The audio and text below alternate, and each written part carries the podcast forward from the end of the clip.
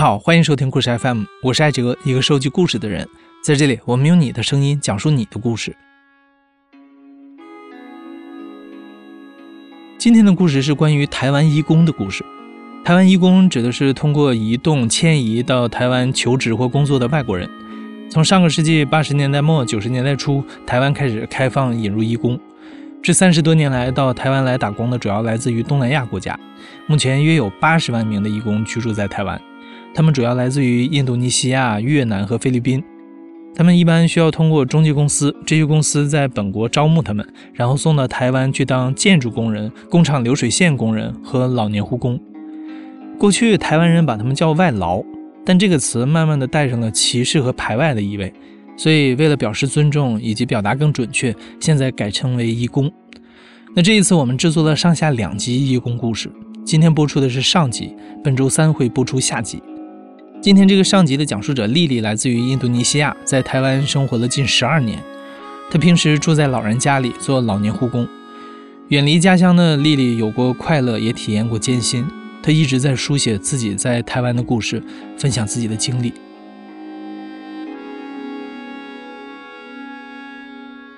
哎，大家好，我叫丽丽，我是印尼人，来台湾已经十二年。我目前在台北工作，我的工作是一个义工，目前是照顾阿妈。我从第一次来到现在都是一样照顾那个病人。第一个是照顾太太，后来就是我就是换了老板，然后第二个这个老板是在嘉义，嘉义。那他是一开，我是本来是照顾那个阿妈，可是因为。里面是也是有三个小朋友，所以我就是顺便帮他照顾他们。然后第三个，第三个老板也是照顾阿妈了。然后第四个就是我在这一个老板，现在的老板之前是我照顾那个阿公，后来阿公去年完生之后，我就是换照顾阿妈。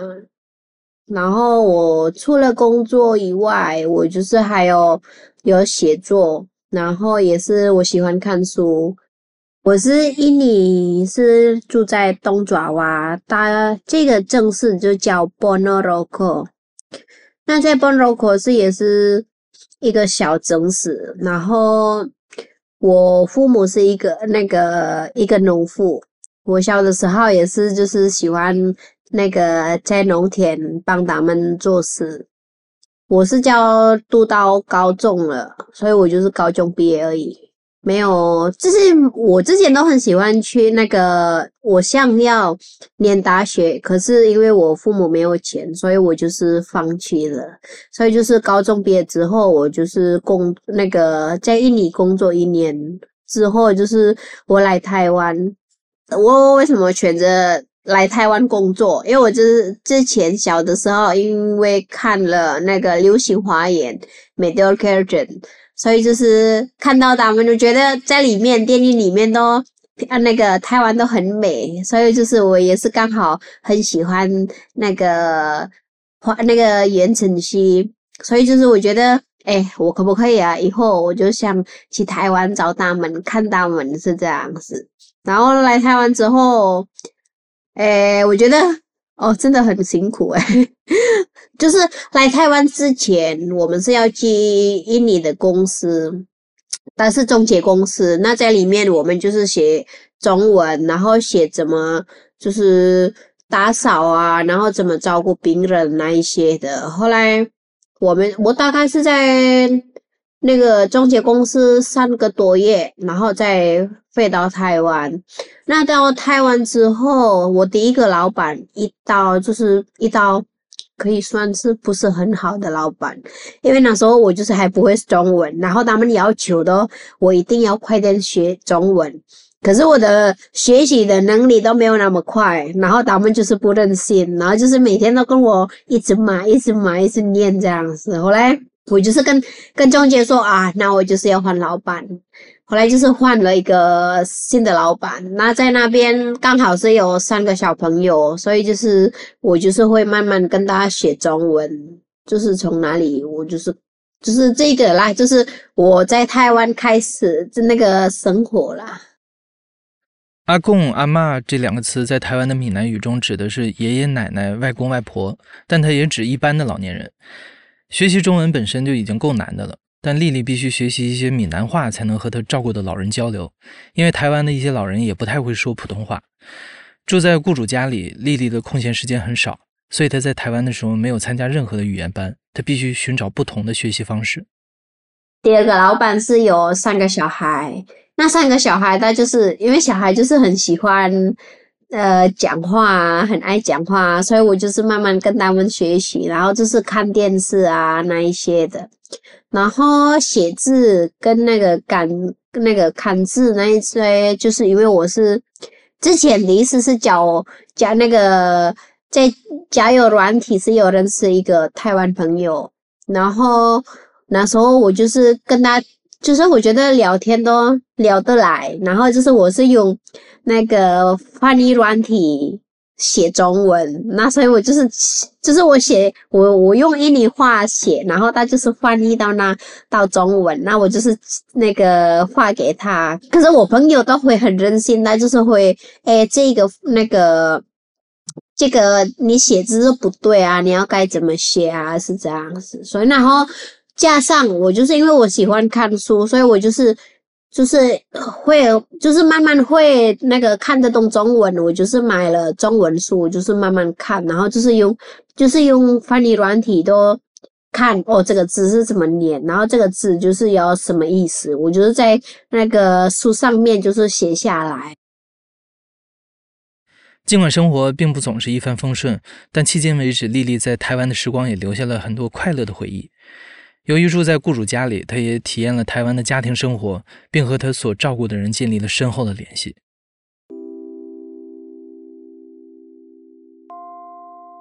之前跟三个小孩，我们的关系都蛮好的，然后每次都有空就下午我们都去公园，然后就是每次都去公园，我们就会拍照，就是那时候就是真的很开心，到现在都还还就是还会留，就是还记忆都还很。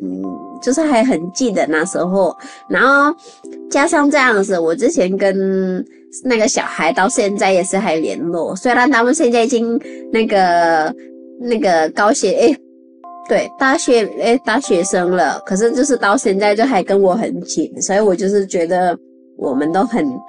就是很有份啦，是这样子。然后加上我之前照顾这个照顾阿公的时候，我们是刚好大概一年。第一年我们就是在花莲，那花莲我就是认识，因为那时候是住在一个诊所，在诊所里面我就是写了很多事情，很多就是可能哦，我们要怎么对拿，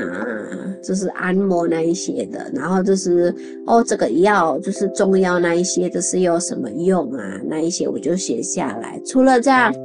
就是我们那时候在花莲是真的很开心，都是每次都带阿公，每家的都会带阿公去那个散步。然后我就是如果跟阿公的回忆，就是那时候我都喜欢带阿公出去玩，就去走一走在附近。然后哎，因为阿公是，他就是虽然不会有有声音，就是他因为他要放机械，然后就是。他讲话是没有声音，可是他会有表情，会就是用嘴唇讲。然后就是那时候每次都会跟阿公说：“哎，阿公那边有别人的芭乐，那个芭乐树，然后有那个脏了剩了芭乐，然后就是哎，我们偷偷去拿，然后就是我们就是拿拿拿一，就是要看到大颗，然后我们就是偷拿，然后就是哎，阿公就是放在那个棉被里面啦，就是因为老人家就是。”坐在上面，就是那个打的都会放小毯子，就是这样，然后不会冷。然后就是哎放另外，然后就是哎我们快点跑，快点跑。那时候就是看到阿光的表情一直笑，一直看，就到现在都就是还记得。就是说虽然阿光不在了，可是那时候的回忆就是一直一直在，是这样。就是喜欢就像阿光都喜欢，就是那个是西家。然后每次都是那一些哦，看到就是在路上，哎，那个是你喜欢的。那等等，我们大概一两个天后再来摆菜这样。然后就是看，每次都看阿公的脸色都就是很开心这样。我就是真的就是对啊。然后就是可能最后在阿公离开之前，就是那一天晚上，阿公都一直看着我，然后就是一直护着我的手很紧。然后我说：“那你你如果很累，你就休息。”然后那时候就是突然都他们睡下，然后突然都他起来都已经脸色都已经已经变了。然后我们都送到医院。那在医院里面，到最后一口气也是在，就是看。就是在亲近我，就是一直受，就是一直那个牵我的手，然后他就是一直看着我，然后就是在最后就是一口气还是就是在我的身边，就是家人都不在，然后就是也是护着我的手很紧，然后就是慢慢就是他，因为他已经不在了，就慢慢放开是这样子，对，就是我觉得我这一跟。我在十二年来在台湾工作，就是可能跟这个阿公的会议会比较多。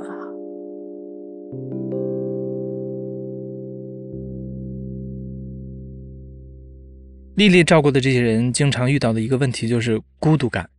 她照顾的一些老人得不到家人的态度关注，生活与外界隔绝。丽丽试图给他们一些陪伴。像孤独的感觉，就是像有一些有一些方面，就是大阿阿妈，阿妈每个礼拜天，她会教我，就是教，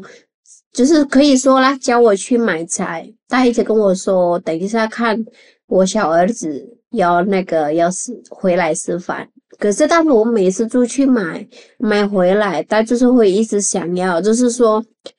哎。后来呢，那个他没有回来了。刚刚打电话，他不回来。他就是这个不是发生了一两次，可是已经因为我工作蛮多年，所以我就是看到他就是很多次的就是这样子，就一直很失望这样。然后现在从阿公的，可能就是从阿公的角度看，因为阿公多年也是，他是很蛮很就是很疼小孩，很疼孙子。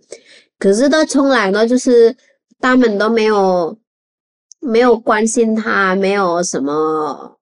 可能照顾他是这样。因为一来他就是从他生病到他在最后的。一口气就是我，我陪他了，是这样子，所以他就是看我，可能他就是现在变成表情跟看家人都不一样，看我都好像就是他很开心那种表情，可是他看家人，他好像有一点啊，就是变好像不开心这样子啊。丽丽决定把一个故事献给他照顾了很久的阿公，他曾多次参加台湾移民工文学奖。上届比赛，他提交了《孤独的故事》作为稿件。那个移民工文学奖是，就是这一次是第八届了。我从第一到现在第八都是都是参加过。然后之前第二个第二次好像我就是有被圈过，可是没有得奖。然后已经很久了，每次都一直写都没有得奖，也是没有被圈。然后我就是。我该放弃嘛？可是我觉得不用了，好，那我就是继续写。然后这一次最后面是本来是我，因为我今年是物业，我又回去了。然后物业之前，我回去一回一年之前，我又写别的故事。可是那时候我还没有完成写完成，就是差一点点。可是我回台湾之后，突然我都想到我照顾阿公是已经亡生那个阿公。我就在每个地方都就是有阿公的回忆，就是因为我照顾阿公很久了，五年多，然后就是在那个在晚上休息时间，我就是流眼泪，就是想到阿公，就是很想，就是很想念他，是这样。然后就是啊，那我就是写下来我们的故事这样，然后就是我我就是简单就是。可能就是写，就是重一点我们的会议，然后就是阿公是怎么样的人，然后阿公的感受是怎么样，我就是写下来，然后就是就是写完，就是那那一个晚上就是写完成了，然后我就是再重新看，我觉得，哎，这个我觉得比我写过那个故事比较好，那我就是给这个就是我我投那个投过这个文学奖。这个故事，孤独的故事是，就是我看多了的，老人家都很孤独，这样，因为我们是像老人家已经我们在父母的方面也是需要那个小孩的，就是说要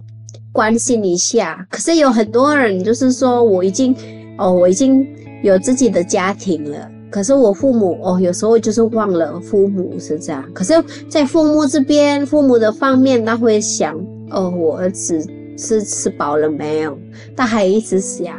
还希望他就是哦，好啦，每个礼拜你可以来一趟。可是就是一直，这个就是当一个希希望而已，就是从来都就是希望，后来就还是瞪着瞪，一直瞪不了，所以变成一个失望，是这样。所以我就是看我这个阿公跟阿妈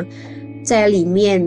就是他们就是一个，虽然他们很有钱，可是我觉得他们很孤独的。所以我就是从这个故事我写来写下来。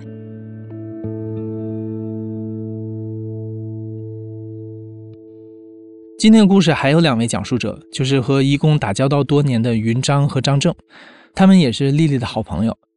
云章和她的丈夫张正是台湾移民工文学奖的两位组织者。云章现任《天下》杂志编辑，张震也一直从事媒体工作，并担任东南亚研究领域的教授。他们俩多年来一直专注于台湾的移民社区，久而久之，云章、张正和丽丽就成了好朋友。对于云章来说，发现台湾的移工社区就像打开了新世界的大门。最早是大约二十年前，他认识了一位来自印度尼西亚的移工，那是他第一次在台湾遇到移工。以下是云章的声音：我当时在报社上班，所以我常常是很晚才去吃午餐。那我常去吃午餐的一家小店里面有一个印尼的小姐在那边帮忙。其实他的工作并不是在餐厅做事，他的工作是在照顾老人。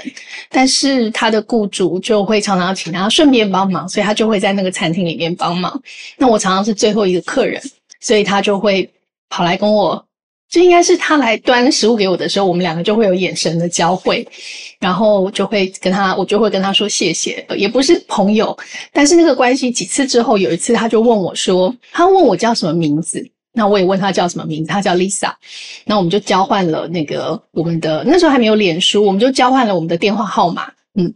然后后来有一次又又见面，那那那段期间其实 SARS 在台湾很严重的期间，嗯。那他突然就问我说：“小姐，你礼拜天有没有空？”然后我就问他说：“你要做什么？”他说：“我们一起出去玩。”然后当时，呃，其实我先生张震那时候已经开始在读东南亚所了，然后他在研究越南移民跟移工。那我自己当然就常常听他讲这些故事，我就也对这些我们身边的东南亚朋友有一点点感，有一点。觉察 awareness，就哦，我们这边有这么多的移民工，我可能过去也知道他们，但没有注意到。所以，当他说他邀我出去玩的时候，我就觉得很好奇，就是为什么他会邀一个台湾人，而且我们只是在餐厅认识的一个这样的朋友出去。但我当时也想，会不会是因为他在台湾没有认识什么台湾人，那只有老板，所以他想要有一个不同的社会关系。对，所以我就跟他说，嗯，好啊，礼拜天我有空，那我们可以一起出去。他就说好，那礼拜天早上，呃，八点还是八点还是九点？早上你来找我，你来我的餐厅门口，我们在这里碰头，一起去。呃，我带你去一个地方。那我就很好奇，他要带我去哪里？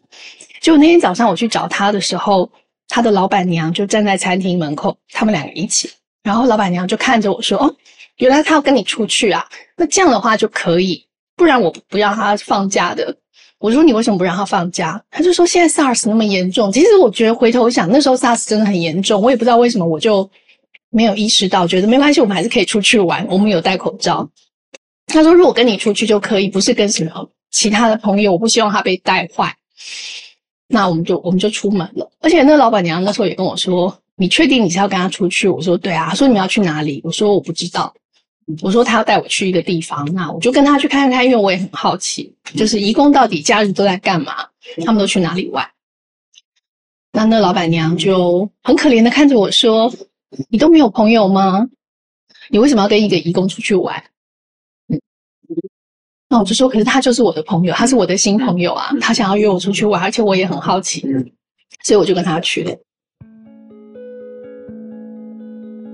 那我们一路上就在景美，然后去做捷运。一路上在捷运，我就看到好多人，很多穆斯林。那个时候的呃印尼移工在台湾还不太包头巾，但是那一天好多人包头巾，然后打扮的很盛装，然后我就觉得诶很奇怪，然后他们看见彼此就会互相拥抱啊贴脸，然后我就说这是你朋友吗？那是你朋友吗？他就说呃对他们都是我朋友。我说诶怎怎么整个捷运都是你朋友？后来我才知道那其实不是朋友，是因为那一天是开斋节。所以他们全部的人要一起坐捷运去台北车站参加开斋节的那个活动，然后我们就一路坐捷运到了北车，然后天哪，就整个台北车站，那是我第一次看到，大概有上万人挤在那个大厅里面，然后全部都是印尼人，然后我们就很开心，就互相拥抱、打电话什么的。然后那时候 Lisa 也很高兴，就一直打电话，然后把我带去介绍给他的朋友，说你看，就是我有个朋友跟我一起来，而且他是台湾人。所以我那时候就意识到说，哦，哇，原来印尼族群在台湾有这么多的人，而且今天是他们的开斋节。那那个时候开开斋节我也没有什么概念，后来是呃查了一下，大概知道是类似过年，但其实不是新年，它就是一个很重要的节庆。那那个时候台北车站的二楼叫做金华百货，它还不是现在的伟丰广场，那时候就好多那种东南亚的小店、杂货店，然后他就带着我去。吃东西、买东西，然后我们还跑到了现在北平西路那个地方，叫做小印尼街那个地方的一家自助餐店。我们吃了东西之后呢，他就跟我说：“我们去二楼跳舞。”我说：“跳舞？原来二楼是夜店，就他们把那个窗户都用黑色的窗帘遮起来，然后在里面放电音，然后大家就在里面跳舞，有男生有女生，有印尼人，有泰国人，也有越南人。”然后我就觉得哇，就我来到了一个，我穿越了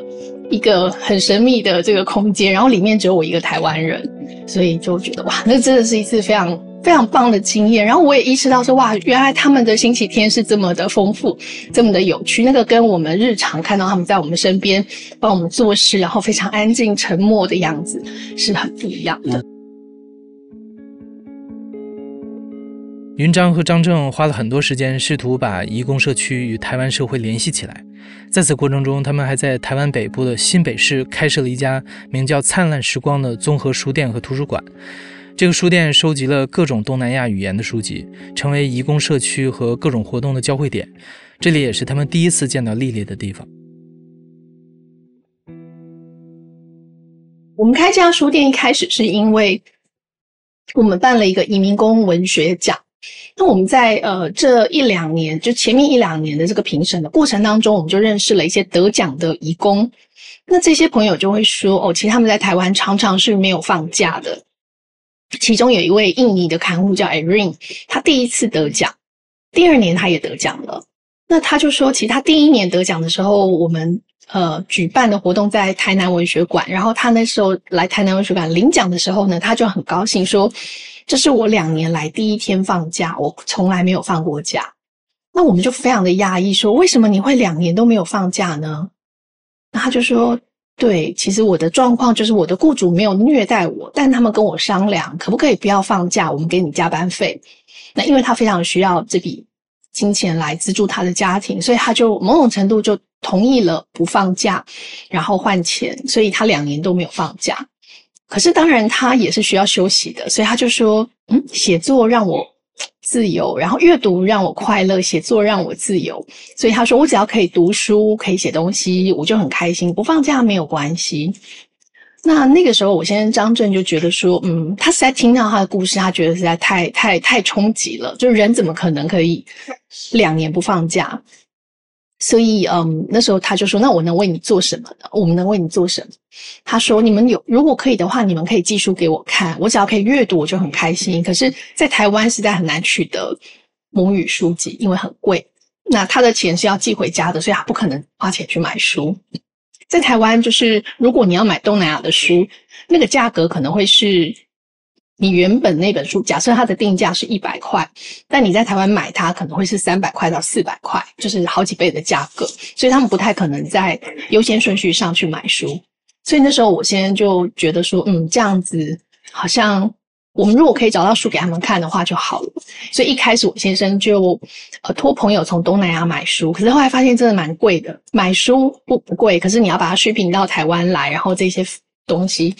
呃，因此后来他就想到了一个办法，他写了一篇文章，就是呼吁台湾人呃，呼吁去东南亚玩的台湾人，请帮我带一本你看不懂的书回台湾，然后你们把书交给我，我我再把这些书交给不能放假的移民工看。对，那这个运动其实还蛮受欢迎的，就是张震那篇文章在《天下独立评论》受到很多的好评，而且很多刚好在东南亚旅行的人看到这个讯息就很开心，说：“哦，太好了，我们来东南亚旅行从来不会想要去书店。”可是呢，因为你这个呼吁，我觉得我有个理由去书店，而且他们去书店还会很高兴的去跟老板说，我要带一本我自己看不懂的书回台湾。那老板就会问说，为什么你要带一本你看不懂的书回去？然后他们就会把这个故事再说一次，所以他们的旅行就会蒙上了一层有意义的这个光晕。就是我是一趟有任务的旅行，而且呢，我在吃喝玩乐之余，我还做了一件有意义的事，买了一本我看不懂的书送给我不认识的义工看。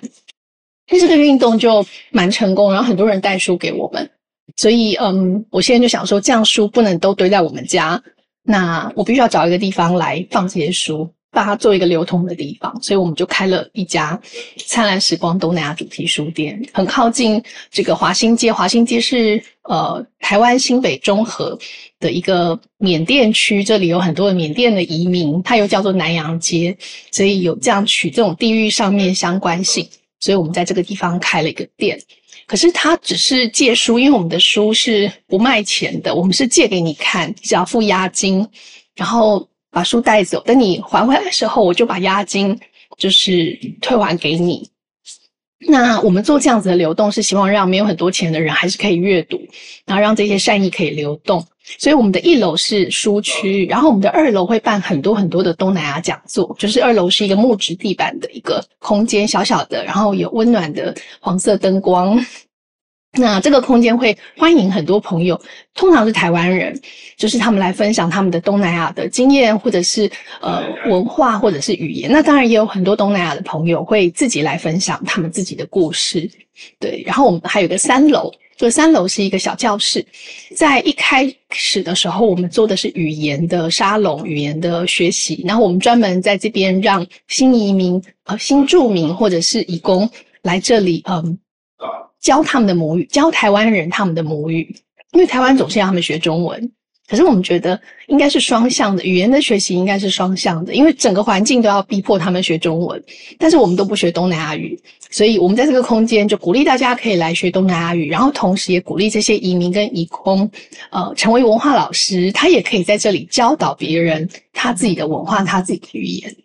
对，所以我们的空间就。我们想要做一个这样子一个小小的社会实验，虽然它看起来就是非常反主流，然后他也不太能够赚钱，他基本上是不赚钱的。可是他会创造出一些很有趣的火花，跟一些人跟人之间的一些有趣的连接。虽然台湾有很多人和组织都在支持义工，但义工还是面临着不同形式的困难。工作时间长、工资低，以及台湾主流社会的普遍歧视，是他们不得不面对的一些问题。张正希望台湾民众能够更加了解和尊重义工的贡献。以下是张正的声音：对于东南亚人的歧视是由来已久，就从从很久前就这样，就觉得这个是落后国家、落落后地区、野蛮民族。那可是，比如像我们自己。比较了解东南亚之后，你就会知道，哎，也不是啊，人家也有他的很丰富的文化，有他的历史，有有聪明的人，有让有有好的人，有坏的人。那我们希望是我们自己台湾这个社会，对于这种外面来的人都可以尽可能的一视同仁，因为我们觉得这些人做的事情是台湾很需要的。我们想要照顾老人家，我们自己。懒惰或者自己要去别的地方赚上班，所以需要这些外籍朋友、外籍人士来照顾老人家。那工厂也是，那有人愿意来做，我觉得其实应该要心怀感恩吧。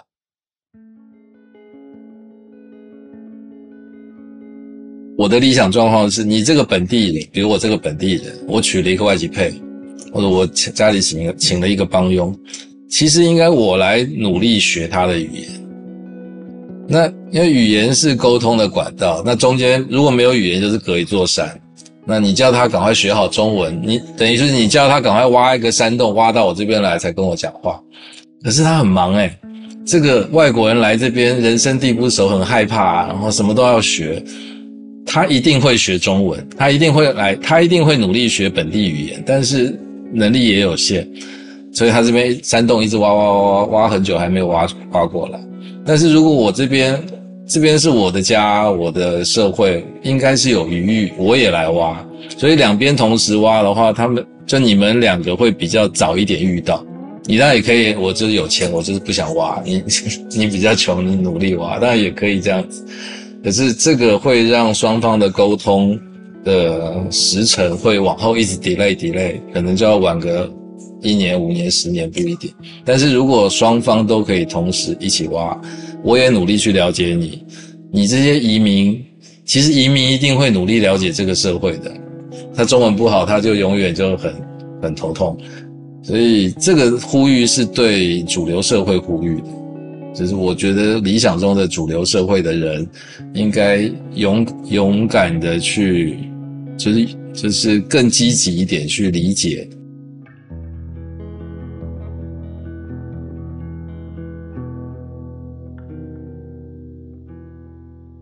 丽丽本人对自己在台湾的生活还是相当乐观的，她有过糟糕的经历，也有过美好的经历。但最终，她是把这里当做了她的家。我觉得是因为我在台湾已经很久了，十二年，快十二年了。嗯，可以说我就已经在，已经进去在这个社会了。可能可以有一些朋友就是说，哎，你是现在变成一个台湾人了，就是可以跟台湾人在一起生活在一起，不像，因为我像我自己在工作里面就是会。很多就是说搬东办事情啊，还是可能我要去哪里地方，我就不需要问人家，所以就是有一些人还台湾人还还还会问我，就是哎这个这个地址在哪里是这样子，然后这个地方在哪里，有一些就是不好的回忆啦。可是我觉得台湾呢，就是在我的生活中都是说好的回忆是会比较多啦，是这样子，可能不好的话。有一些人就是看不起我们，有一些人会看我们很小，哎哎，你是我一个外劳啊，怎样是这样？好像就是可能有时候我们在外面，还是可能我搬东办事情的时候，就是有一些人就还会哎，但是你是外劳，就是这样，好像很干很小看我们是这样子。可是哎，你不知道，后来呢讲一讲，大家知道我都会中文，我会写字，会这样，他就是会不敢。看我不就是不会这样在看我了，可能就是有一些朋友都会看在台湾，就说哎，你是外劳啦，是怎样？你是外戚人，还是会被欺负？可是你就是我觉得你会了中文，你会给他能力，你会有勇敢的，那你就是他们不敢欺负你，是这样子。丽丽还是想长期留在台湾，但即使对于她这样在这里生活了这么长时间，也学过中文的人来说，那也不容易。根据台湾的法律，她只能在台湾工作十四年，而这个时间现在也快到了。最近一些让外籍劳工能在台湾长期居留的合法渠道已经开通了，但这些条件却很难满足。外籍干部是有比较难那个留下来了，因为现在是有一个就是一个 program，它就是可是要先你要先做这个。办了，办成功了，你就是要继续住五年，然后你才可以申请那个滞留证，那个永久滞留证。可是你永久滞留证也是不一定可以成功了，因为它是有条件，那个大的薪水，对，然后加上就是，如果说了礼物，我就是已经很想留下来了，因为我已经对台湾都很熟悉，像那一天我回应你的，然后就是觉得。回忆你都好像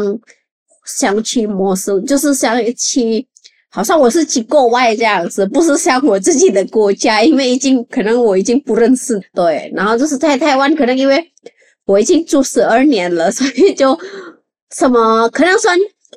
什么都已经习惯了，然后回到我自己的国家就已经变成一个不习惯，所以我就是如果要留下来，我是真的很想留，然后。我想留是就是说，可不可以找到就是新的那个什么，就是陪伴呐，就是以后有没有好的对象是这样子？希望是是，因为如果没有找到对象，那我就是要用这个干枯的方式来留下来，可是这个也不一定以后会成功这样子。可是如果你结婚了，就是找到对象，然后又结婚了，这个是一定会留下来，是这样子。寻找台湾配偶是丽丽留在台湾最安全的方式，但这并不是一件容易实现的事情。如果丽丽要在台湾寻找配偶，跨文化的差异和对移工缺乏尊重是她要面临的一个问题。印尼老家变成了一个陌生的地方，但在台湾，丽丽也面临着孤独，所以孤独的故事也是她的故事。对丽丽来说，写作已经成为她在台湾生活时对抗痛苦的一种方式，而且这也让她找到了一个空间，可以把她内心最深处的东西放在这里。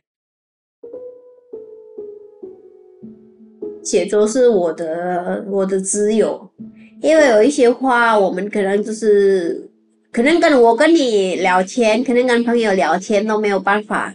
讲所有的事情跟你讲出来。可是从写作里面，我们写作了，做了一个故事，那我们就是想要，可能想要骂人，想要哦，可能说哦，我喜欢他，我可以从这边的故事写下来。可是每个人看的故，每个人可能就是你，别人都看我们的故事，不一定知道哦，哎。你你是这个喜欢谁是这样，他就是不知道。可是你就是已经讲出来了，就是你可能有什么事情在心里会比较有难过了，可是你没有办法讲出来，就是从写作这边，他会就是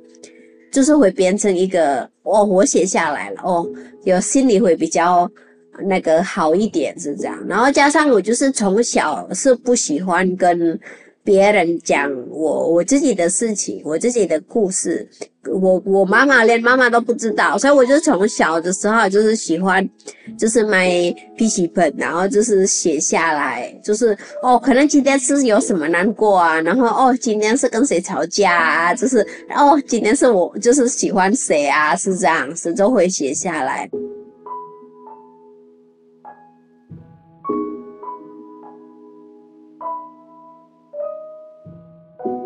你现在正在收听的是亲历者自述的声音节目《故事 FM》，我是主白哲。本期节目由利奥制作，由我编辑，声音设计桑泉。那台湾移工的下集将会是越南移工清河的故事，敬请期待。感谢你的收听，咱们下期再见。